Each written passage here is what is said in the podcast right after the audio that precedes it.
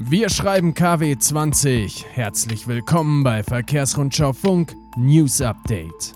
Heute Dienstag, der 12. Mai. Und das sind die wichtigsten Meldungen aus Transport, Spedition und Logistik. Transportunternehmen fürchten längerfristige Senkung der Frachtraten, deutlich mehr arbeitslose Lkw-Fahrer und Scheuer soll Rettungspaket für DB offenlegen.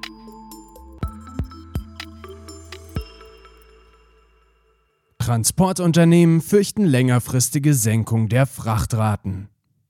Transportunternehmen leiden infolge der Corona-Krise weiterhin unter einer schwachen Nachfrage.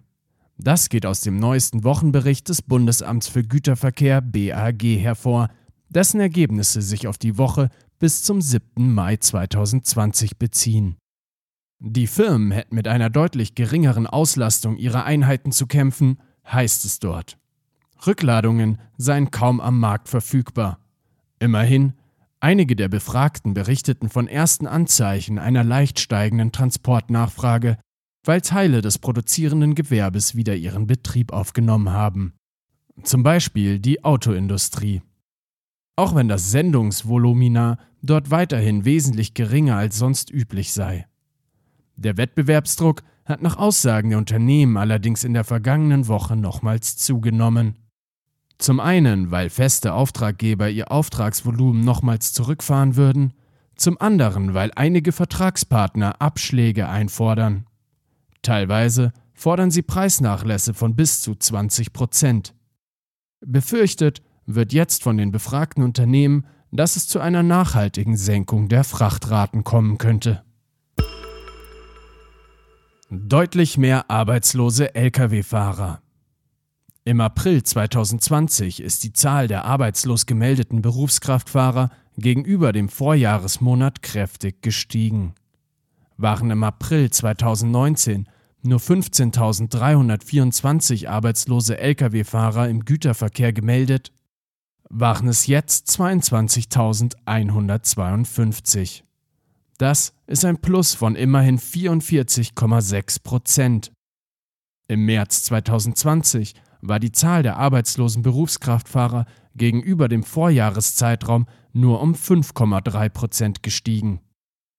Das geht aus Zahlen des Bundesamts für Güterverkehr hervor.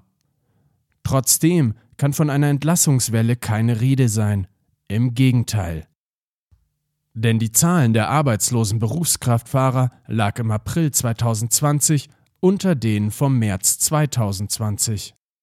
Im März 2020 wurden 22.892 arbeitslose Berufskraftfahrer gezählt, im April mit 22.152 waren es 740 weniger. Das entspricht einem Rückgang von 3,23 Prozent. Die Zahl der arbeitslosen Speditions- und Logistikkaufleute ist hingegen gestiegen von 5.318 im März 2019 auf 5.939 im April 2020. Nicht ganz so zahlenlastig, dafür äußerst interessant, unser Karriere-Podcast vom Wochenende.